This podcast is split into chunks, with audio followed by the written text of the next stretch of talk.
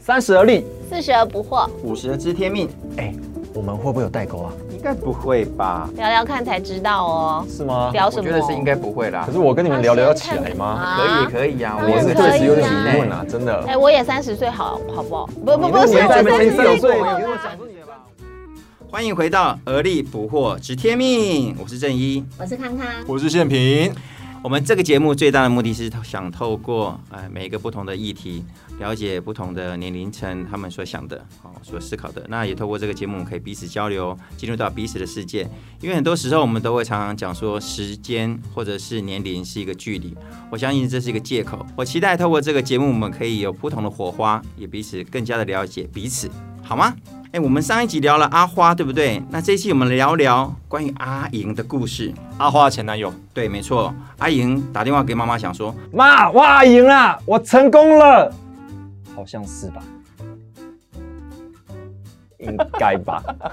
没有人要接哦，要接啊！我不知道要接什么。哎，其实我觉得我们现在讲的妈哇赢，我成功了。别看我们这个题目有点好像五四三，实际上它是有深刻的意涵的。我可不可以先了解一下那个这个广告的到底是什么个梗？哦，那广告一开始是这样的，他就说妈挖阿莹，然后呢，其实他的画面是一个海军陆战队的蛙人，然后打了呃上半身是打赤膊，然哼，后呢露了胸肌，然后六块肌，然后打电话跟妈妈报平安说妈我阿莹，你寄你寄来的，你寄来的替我们公膳我都有吃。哼我觉得在过程当中好像是要告诉妈妈说，呃，谢谢妈妈的关心，而且告诉妈妈说我很好。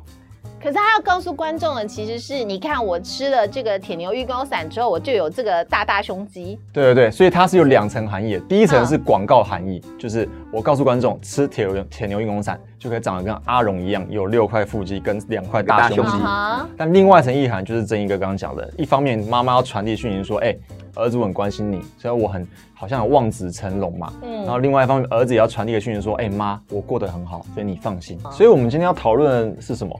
成功的定义到底是什么？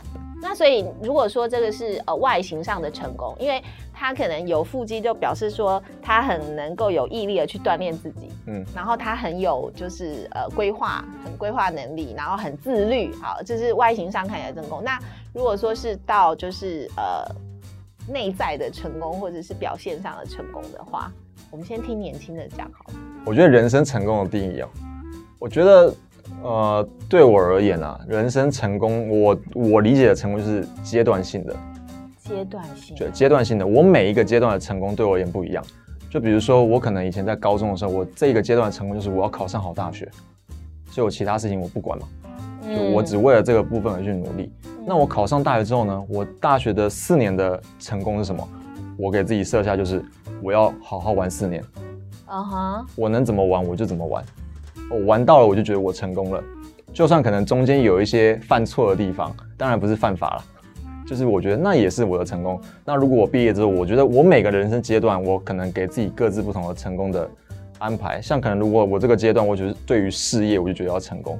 以前我们在创业的时候啊，三十几岁也是很冲啊，很拼啊，哦，一天工作六七天是很正常啊。尤其创业其实是最不容易的，因为呃，我记得那天还有一个朋友问我说，他创业该怎么怎么怎么样？我说你创业的第一件事情就是说你就没有假期了，想要的事情啊，考虑的事情非常非常的多。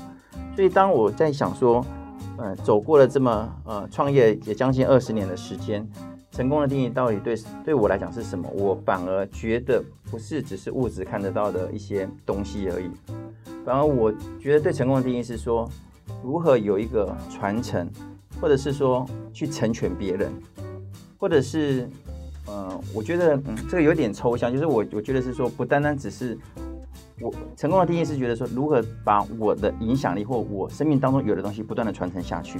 比方说，在公司公司上，我想说有一些东西不是当我不在的时候，这些东西可以长长久久。那甚至在家里的成功，我觉得说，当我呃孩子慢慢长大离开我们之后，他会延续我们的生命跟我们的价值出去，这才是我觉得是成功的定义，而不是只是物质上面的一个去去定义它而已。嗯嗯，那你觉得你的成功的定义呢？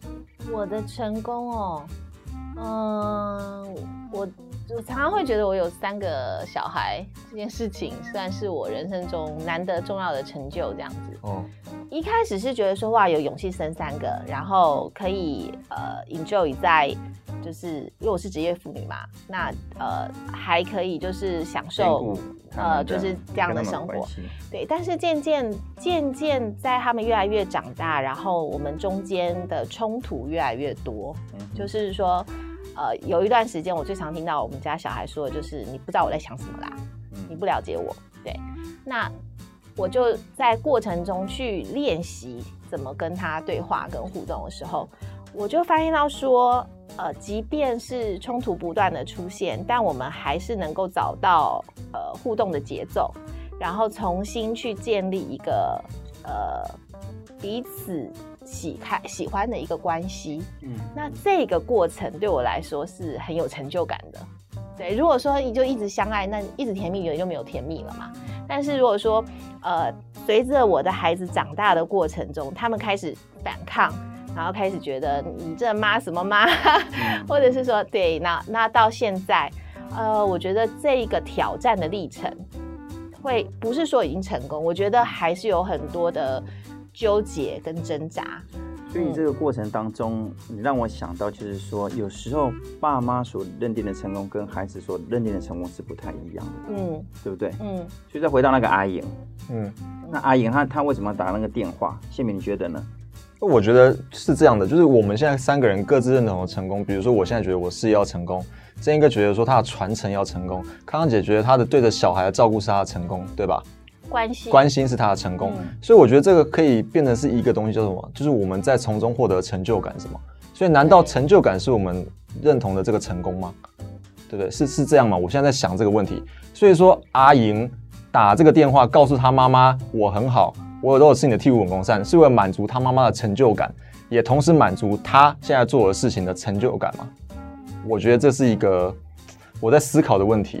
对不对？互相满足啊，这其实是互相满足啊，是互相满足啊。对啊，那互相满足的情况，其实就他们两个同时达到这样的成功，至少在那个情境下面，他们两个都是成功的。可是，在那个那个成功的定义的过的当中的时候，会不会产生一种一种嗯不真实或者是冲突感呢？或者是错字的成功定义呢？我举一个例子来讲，就是说，有时候常常妈妈会讲是说，啊，我只是让希望你平平安安、快快乐乐长大就好了。但是有时候在孩子听的时候，其实我不单单只要平平安安长大，我要有一番作为，我要赚很多的钱，让妈妈看到我的六块肌跟两块胸肌的时候，才知道说我是成功的。所以我觉得那个不是成功，那个就不叫成功，那就是对于妈妈来讲，那只是最低，就像法律是道德最低标准嘛，对不对？就是我，我我只要不要，我只要至少到这里就好了。但妈妈或是每个人类都会有一种心态，叫做不甘心。就是不甘心，我怎么只能这样？不甘心，我的儿子怎么只能这样？所以，如果有了这个不甘心，他要做到了最低标准的时候，你就会有更高的要求，说你现在身体这么健康，也没什么事，那你至少再好歹给我努力一点，让我变得有有面子吧，这样我有成就感会更高。那相对我当母亲这个角色，我是成功的，对不对？那你当儿子这个角色，我也觉得很棒。哎，对啊，你这样我突然想到一个点啊，很多时候，尤其像我们家有孩子，对不对？有时候我觉得说，到底成绩好不好？是要妈妈的认爸妈觉得的重要，还是觉得孩子的重要？虽然我们嘴巴讲了讲说不重要，但是他考不好，其实你就觉得你很没面子，嗯，那不是很奇怪吗？康康你觉得嘞？他考不好，我是不会觉得没面子，但是呢，我会有担忧。那那个担忧，对，在担忧什么？就是呃，我自己就跟自己对话了很久，就是我觉得一开始的那个担忧是想说。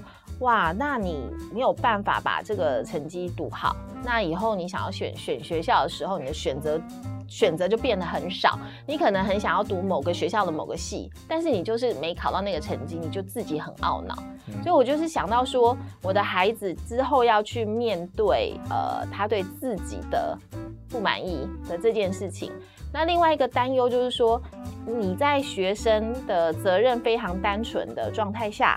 你无法去好好的把你该做的事情做好。那如果呃，我身为你的父母，我没有在你学生时期陪伴你去负责任这件事情，那将来你要面对的社会是那么的复杂，那你又如何能够呃，在未来面对多重的关系？多重的任务，然后可以去把它做好，就是是这样的担忧。嗯对，但后来就是，嗯，我觉得在这件事情上，我自己的思辨的结果，嗯哼，就是我想了一个很重要的问题，就是我希望他可以有选择性，可以选到他自己想要的学校，可以对自己满意，以及就是我希望他将来可以成为一个负责任的人的原因到底是什么？那最终我问自己的结果是，因为我希望我的孩子成为一个快乐的人，就是一个喜欢自己、满意自己，然后快乐的生活着，然后呃享受自己生活的人。嗯那我就觉得，如果是这样，我为什么不在此时此刻让我的孩子先享受到这样的快乐？那那我为什么要现在跟他关系搞到这么糟？然后为的是他未来有可能获得的一个快乐，嗯而不是现在我们两个就享受我们现在的关系，现在你就快乐。那至于你将来要去面对的那些成绩带给你的冲击，或者是其他其他其他，那个是你的事情。嗯，哦，我觉得这个我就想到一句话，嗯有句话这样讲，就是只有自律的人才能够有权利享受成功，呃，享受自由。嗯所以我觉得，如果大家只想着我就想要干什么就干什么，那我觉得那个那那种没资格说我自由就是我爽，嗯。因为嗯你只是在放纵你的欲望。但自律的人是因为他知道他自己的目标跟他自己想要干什么，所以他去去努力去做了，做到了之后，他才能够享受他选择权。因为自由的很大一部分是有选择权嘛，就像康康姐刚刚讲的，你希望你的儿子未来有选择权，但如果你没有经历过那一趴的自律的时候，你的未来是没有什么选择权的。没错，我就是想通了这一点，嗯就是如果说是今天透过我的压力、我的期待，或者是我给他的规范，以至于他能够朝我认为的负责任的方向去走，他终究没有发展出自律这件事情，嗯而自律却是最重要的。他自发性的有那个目标，才有可能获得将来真正的成功嘛。嗯而而而我认为的成功，就是一个享受自己生命的人。嗯所以我后来就发现到说，为什么我说最后我觉得最对我来说的成就是享受我跟他之间的关系，是因为对一个母亲来讲，我想就是我们两个的好的关系是对他来说最好的一个养分，嗯。去去思考说他要一个什么样的人生。欸可是你有三个小孩，你现在讲的是哪一个？老大、老二都是啊，那除了那个幼稚园的，幼稚幼稚园的话，我觉得现在想的比较单纯啦，嗯就是如何让他在这个年纪充分的感受到被爱，哦就是就是我是一个很被关爱的人。嗯对，其实我觉得回到那个铁牛运动伞那个广告，我觉得如果说就是单纯的以那一个画面，就是说呃儿子打电话给妈妈，跟他说，哎，你寄来的东西我收到了。然后他也知道说妈妈很关心他，然后他也想要传达给他的母亲说你的好意我都我都呃收收到了。我觉得其实如果呃人与人之间的关系可以这样，我知道你爱我，然后我也要告诉你我接收到了嗯的。就如果只是这这样的那么的单纯，其实是很幸福的。嗯但但这也是最不容易的地方。对因为很多时候，父母亲表达他们的关爱的方式，是用他从哦他的爸爸妈妈传承下来的。嗯，所以他们表达的的关爱的方式，跟孩子实际接触上，其实有时候会很大的一个落差。有时候他觉得说我我这样子在跟你讲，我就是表示关心你。可是孩子通常觉得说，你不要再再讲了，你不要给我那么大的压力对对力。对对对，他们孩子会其实会有这种的这种心态。其实我刚刚在想的是，我我记得宪平原本是念法律系的，对不对？嗯，那刚刚刚在讲说，其实为什么要假装好像很不熟？对啊，没关系嘛，就是这样？突然我忍不住笑出声来。我记得你是法律系的，我记得你是啊不然呢？你不是早就知道了吗？刚刚你在讲的时候，就是说，其实你也希望让你的孩子很开心，但是就是，呃，为人母父母的最难的地方，他又希望他开心，又希望他有成就，又希望他有自由，又希望帮他安排的一条顺遂的道路，对不对？那宪平，你原本念法律，但我相信你妈妈应该很担心，对不对？突然一个大转弯，嗯，那你你你在这个过过程当中，你还追逐你的梦想，但是妈妈应该会不断的提醒你说，哎，你是学法律的，应该去律师楼，嗯，应该是呃等等等之类。律师楼是什么？律师事务所，律师事务所啦，嘿律师楼应该是那个知天命的讲法，知天命的年代，对对对对，知天命的讲法。不，小心就 跟那个以前香港那个五六零年代那个探长要去哎，那喝茶。个大陆，叫什么楼啊？律师事务所啊，不是不是不是这样叫什么什么楼啊？什？么楼？写字楼哦，写字楼那是写字楼是办公大楼的意思啊，。写字楼是办公大楼，对对对，不是律师楼的哦不是。律师楼。律师楼感觉是律师盖的楼，还是里面全都是律师的那层楼？对呀，那从头来好了。没关系啊，没关系啊我觉得蛮好笑的啊对啊，那那时候那时候对，那你你怎么样？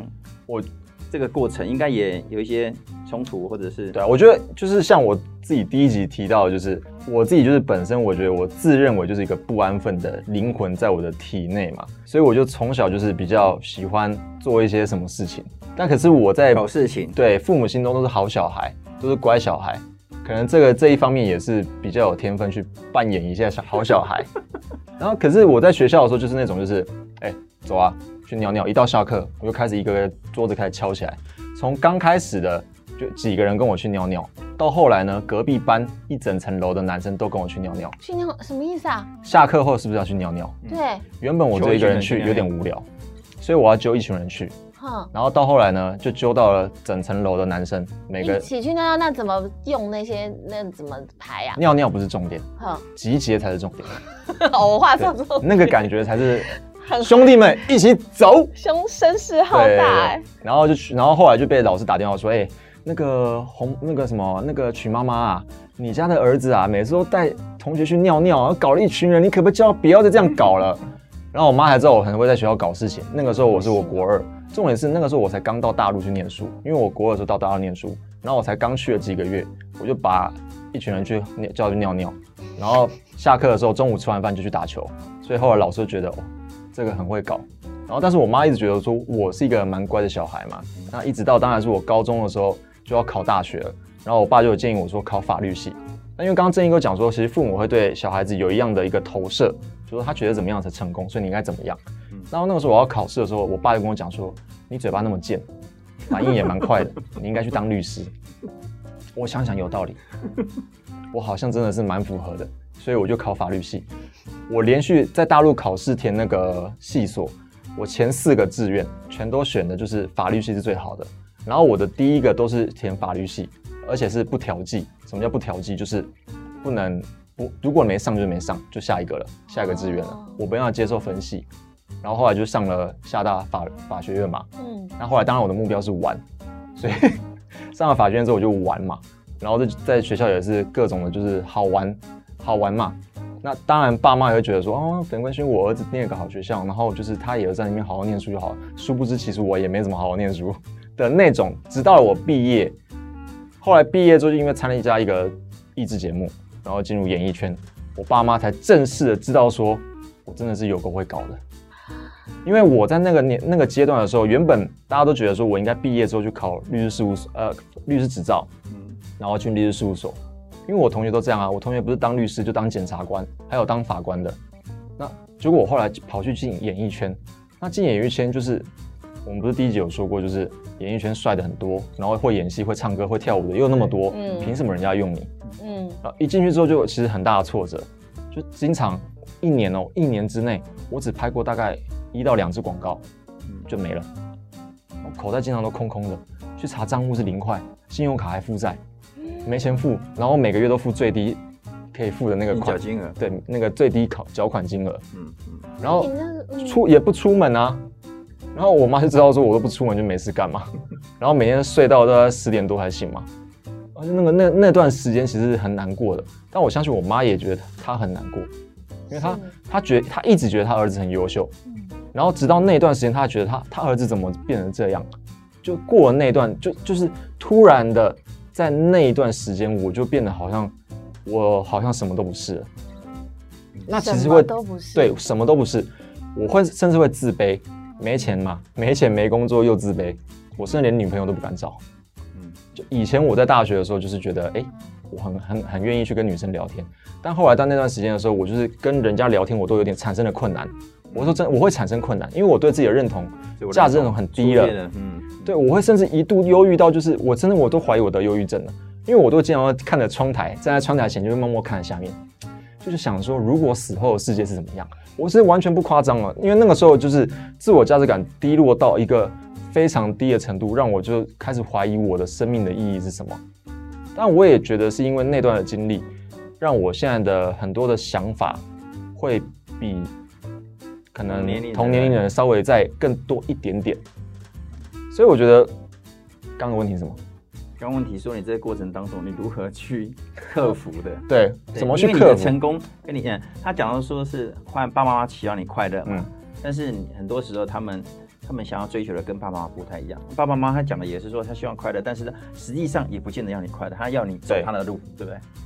在我那个那个阶段来讲，因为我大学毕业，所以我觉得我事业要成功，当然到现在也为也也是，所以我就觉得我要事业成功，可是我那个时候事业就很不成功，然后就待在家里没戏可拍嘛，在刚开始的时候，但那时候你会觉得说你的选择是错误的吗？我会怀疑啊，啊我一定怀疑我的选择是不是错的，嗯。而且我会怀疑说我是不是干什么会干不好，而且我已经会，我会甚至觉得无力到我以前可能我觉得可以做的事情我都做不好，会很明显哦，是真的哦，我会觉得以前我曾经我很会跟人家聊天，我很会怎样，很会打球什么，很会干嘛的，在那个时候我是都很不会做，因为我那个时候的自信非常的低，然后关在家里面，然后所以很像个刺猬那种。那那时候支撑你继续下去没有转换跑道的原因是什么？爱面子吧，爱面子。就是就是说，因为我跟我爸妈放话嘛，就说，我跟你讲，我就是会怎样，你要相信我、啊，我一定会成功我会我一定会做成功我一定好好这样，我很每天都那个积极进取，我会精进啊，或者干嘛干嘛的，话都唠啦、我爸说好，我就看你，我给你几年时间，我看你会不会那个。我爸真的这样跟我这样讲，你几年？我就养你。哦，他这样讲，然后我就我靠，这个听起来其实很不爽啊。嗯，嗯，我我自己也可以养自己啊。后来我还去打工，所以后来我都有去，因为接不到什么东西的时候，我就去打工。嗯，还去当过什么，还要跟人家摇珍珠奶茶或干嘛的，还要去卖那个什么旅展的那些票啊什么，我有去打工嘛，然后就要想要说养活自己，可是就面子下不来，所以我就一直支撑下去。那实际上其实内心早就晚上睡觉都在想说，我明天要不要转行哦，哦 都在想这回事啊。所以我觉得那个阶段对我来说，其实某种程度上，我觉得有那样的失败，对我现在的我而言是一种成功。你有没有特别感谢那个时候的自己做了什么，或是只坚持了什么？我觉得我特别感谢那个时候的自己坚持下来，了解这个行业。了解这个行业，对，因为拍戏的时候，演员其实没没拍你，其实跟你没关系，你可以走。但我就很坚持下来，因为那个时候我的那个导演跟我讲说，就算你没有你的戏，你也留下来看。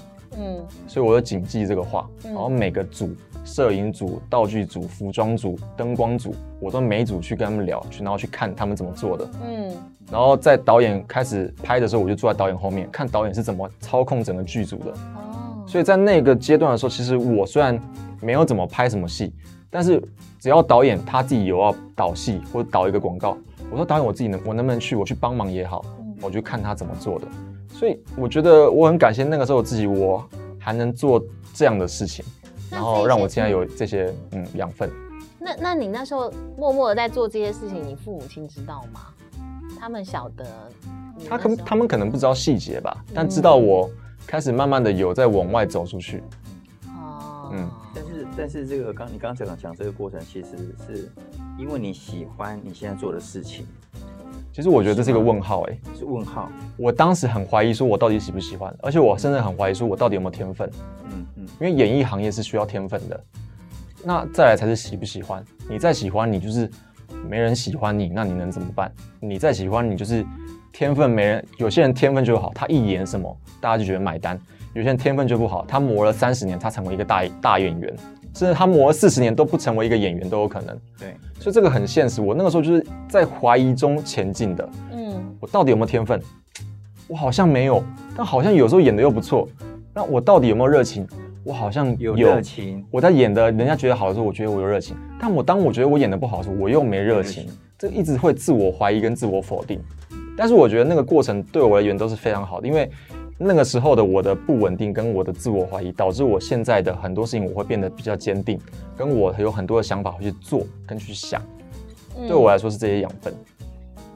所以其实，如果如果我们从演艺圈的角度去看，然后说成功的演艺圈的人员是什么，嗯然后我们就会觉得说国际知名啊，大家都知道你啊，嗯然后呃接戏接不完啊，你可以挑戏啊什么什么之类的。但是如果可可是这些人就是万中选一嘛，演艺圈这么大，能够做到这样的就是谁啊，对啊，对，刘德华只有一个，是不是？嗯那但是在如果如果说跳脱这个观点，然后到这么多投身在演艺圈里面的人再来看，或者说以你现在的角度，你现在比你当时大了快要十岁嘛？没有，我那个时候毕业的时候二十三、二十四了，二十四了，那所以也才差六岁，六六年啦，六年，六年后你现在再来看说，那你觉得身为一个演艺圈的人嗯，的成功是什么？我觉得演艺圈比较现实，它就是个名利场。嗯，因为演艺圈嘛，就是名和利，你没有赚到钱的演员，你是很难，艺术家是很难活下来的。所以你如果没赚钱，你没有有名，就代表你不会赚赚钱，这个是很现实的一件事情。所以你说演艺圈，呃，我觉得是一个很矛盾的地方，因为有些大部分人会觉得说，我同时是个艺术家，我要去创造，我要去创作，但同时又不得不去碰那些比较人家觉得世俗铜臭的地方，因为为了要维生，嗯，你会在这个两一直会摇摆。我觉得，所以你说演艺圈什么是成功，也有一部分人、一部分演员或歌手觉得说，我只要做我喜欢的事情就好了。我觉得哦我这样就很成功了。有一部分人喜欢我就可以了，那也有一部分人觉得说我就是要红。我觉得这无可厚非，哎，看你自己的选择。我觉得前提是你能够对自己的生活负责，再来谈说你觉得成功是什么。很多时候不是一触可及的。那很多的你你要往成功的路前进的时候，一定是有很多的摸索或很多的挫折。我觉得这是是必然的。所以呢，当我们要成往成功的路上前进的时候，就要心理建设啦，就是说你不可能。啊，那可能是非常非常少的，就是不小心它会爆红，那是有的。但是在过程中一定是会跌跌撞撞，跌跌撞撞。我记得那个奇美的董事长哦，叫许文龙嘛，他有讲过一句话，就是说跌倒的时候不要马上爬起来，你知道为什么吗？要捡钱啊，啊，对啊，看看旁边有什么东西可以捡的，有什么东西可以捡的。我觉得那些他讲的所有可以捡的东西，应该基本上都是那些宝贵的经验。很多时候我们在我们这个当下看的时候，似乎看起来看不见这到底，就像你刚刚会自我怀疑，其实我们在创业的过程当中也常常自我怀疑。哦那我们会做了很多的决策，很多的事情，常常我们会讲说有钱难买早知道，但是往往都是没办法。但是我们不要浪费每一次失败的经验，就是说每一次的失败，就是让我们往前往成功的路上多一个养分。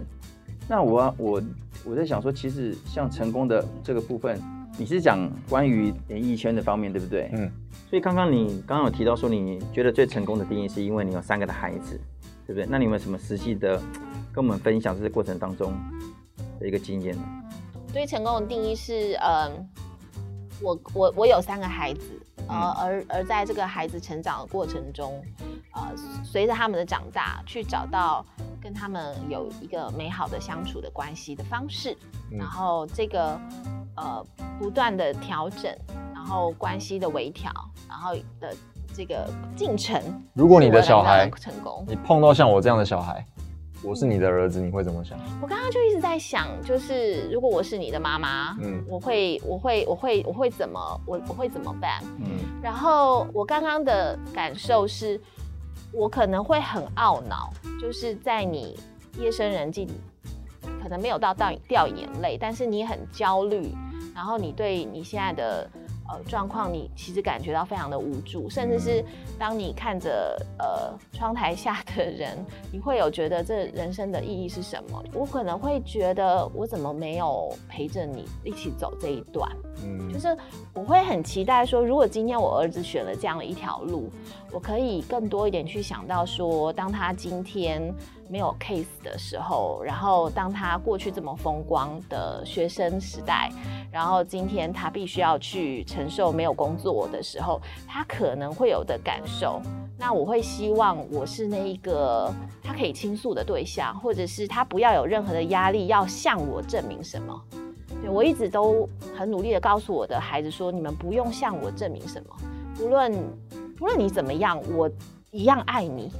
对，但是你说那个一样是不是真的能够一样，我也没有办法去保证。但是就是说，不论如何，我就是爱你的这件事情，我会觉得我如果今天我的孩子无法告诉我他正在面临什么，我会想，那是不是我所传达的爱没有真正的到他的心里面？对，所以我刚刚其实就很想问你说。呃，在那一段时间中，你的就是你的父母亲有没有曾经做过什么事情？你觉得对你是有帮助的，或者是说另外一个角度是，你会不会有希望？其实他们如果可以做什么，那么会让你那个时候可以走得更好。我觉得，呃，如果讲父母亲当时要做什么，我觉得就是只要他们不觉得我现在做的是不好的事就好了。嗯，我觉得这么简单的要求而已。那另外一个，你说我妈有没有做什么？就我妈就觉得说，她觉得我儿子就是很棒。我觉得 大部分妈妈都这样的。嗯嗯，他们他会觉得说，哎，你们不找我儿子拍戏或干嘛的，或是你不找我儿子怎样怎样怎样，是你的损失啊。这一定是爸，我觉得大部分妈妈是这样想的。那其实我听到这种话，我就觉得 OK 了。嗯嗯，其他的我也就没有太多要求了。嗯，但。不得不说，我觉得刚才康康姐姐讲的，我觉得你充分的揣摩一个母亲的内心状态，也不是揣摩，因为你就是母亲，嗯嗯嗯，就是你有揣摩那么大的儿子一个心态，嗯，就因为我妈妈当时就是有这样的焦虑，她可能就觉得说我儿子这么好，那可是怎么现在会在那个阶段会变成这样了？嗯，因为那个阶段其实真的是蛮难过的，蛮难熬的，对我来说，那。我那么难熬，我妈一定看在起，看在眼里啊。很多时候，爸妈爸妈都看在心里，只是他他有时候，爸妈其实那个心不是说啊，你怎么现在没有没有呃，赶快变得很很风光或者什么的。其实爸妈的心是舍不得你的难熬，对，是就是那种我舍不得你，我又没办法为你做什么的那那个状态。对，那如果这样子回到我自己个人的身上的话，我觉得那个。呃，对我来说，身为一个妈妈的成功，应该会是就是我可以看到我的孩子不同阶段的那个非常值得被肯定跟打量的地方。嗯，对，就是我是不是能够不断的发现我的孩子在成长的时候他的新的转变，然后给予他回馈跟跟赞美跟肯定嘛？如果当我有这样做得到的时候，我都会觉得非常的开心。所以你会去找每个人身上的闪光点，对，找就是三个孩子不同的地方。而且我觉得小孩很好玩，他如果听到你赞美另外一个人，他就会来问你说：“那我呢？”哦，那你又不可能讲一样的，对不对？所以可以说，康姐，你觉得你的自己的成就感也好，或者那种所谓的你对自己的成功的定义的感觉来说，就是你觉得你可以不断的发掘你的孩子。或是你身边人的不同的闪光点，是会满足你这样的成就感，就会让我很开心、很快乐，就是觉得哦，那这样我跟这个人的关系是有成功，这样对。所以你你你在刚刚讲的时候，很多的成功的定义是你刚刚我刚刚听起来是，你对关系上的成功是你对对自己成功的定义的最大的肯定。呀，嗯，所以你刚刚这样讲的时候，我就会想到，其实，在每个人都会有挫折。在成功往成功的路上，一定会产生很多的挫折。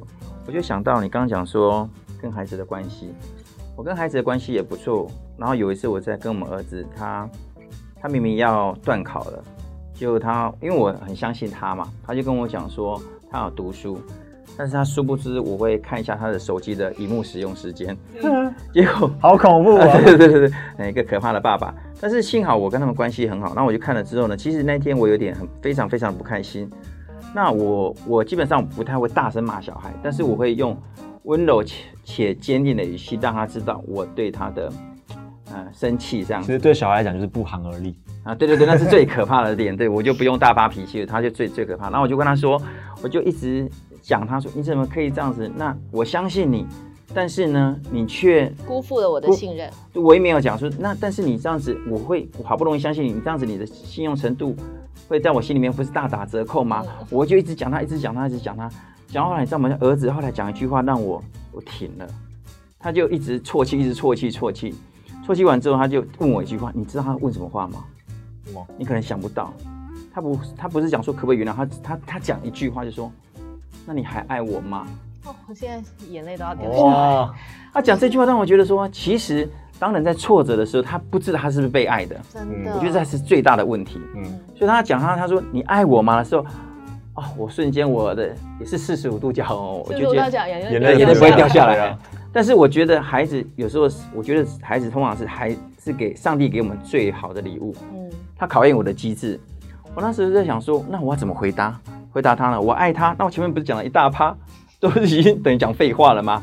我就瞬间灵机一动说，我会一直爱你，而且我会爱你越来越多。但是呢，我对你的信任降得很低了。但是我只能更爱你，更爱你，才能把你把我对你的信任再拉回来。然后呢，我就告诉他说，所以呢，你的不断的打折扣不会影响爸爸对你的爱，但是会影响我对你的信任。所以在这过程当中，我就让他让他知道说他在做错的事情过程呃的当中，或者是他挫折当中，或者不被认同当中的时候，是有人在支持他。我觉得这是让呃关系或者是呃别人可以持续前进的一个动力。我觉得这是非常不容易的。所以，我们今天这样聊聊，其实每个人对成功的定义相虽然是不同，但是在成功的过程当中，其实我们一定要有人成为我们最大的支持，才可以走得下去，对吧？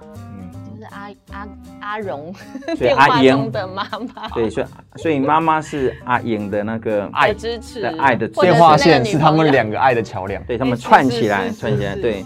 所以，我们今天也许我们的成功的经验也没，也许没有分享很多，但是我觉得在成功的过程当中的那种关系跟人与人之间的互相的支持，我觉得是非常非常重要。就像那个阿英跟妈妈，妈妈跟阿英一样。所以最后我们还有什么？哪一个环节？哦我们还有就是说，我们要来聊聊今天分享的内容当中，从对方身上哦有比较有老老样子是不是？每个人分享一句话就分享一句话。哦嗯，康康呢？啊，我先，我先，我先，我先好了，我先好了，我先好了。其实，呃，我先从现平来讲，他刚刚讲的是，嗯、我觉得最重要的是说，即便在追求的梦想当中会有很多的怀疑，但是呢，你当下虽然看不到亮光，但是你如果你持持续往前走，你一定会找到一个契机点，会让你发光发热。嗯，我从刚刚刚刚的分享，我觉得他讲了一句话，我有我觉得非常的受用，就是说，成功是享受生活的人。哦，对啊，你刚刚不是讲这句话，可以真正享受人生，可以享受生活的人，我觉得这是成功的定义。因为很多的定义是别人加注给你的。对，那如果你真的可以享受生活，你就不见得会那么介意别人对你成功的标签。嗯，我很喜欢洪大哥讲的那个传承，我觉得真的是要到一个年纪才会去思考传承这件事情，然后呃，到底能够带给你的后代或者是你身边的人的那个影响力是什么？我觉得那个才是真正的成功。对，就是我我我，而且我觉得有在思考这件事情的人，才真的会有就是正向的这个影响力扩及到身旁的人这样。然后宪平今天让我 觉得非常就是印象很深刻的是，你愿意去谈你那个人生的那个最低谷的那个时刻，因为前面的那个你知道打个球，然后两三百个人在那边看 的那个你，然后要去呃接受说我也有找不到工作，没有人要找我的那个那个你，就是我觉得好勇敢哦。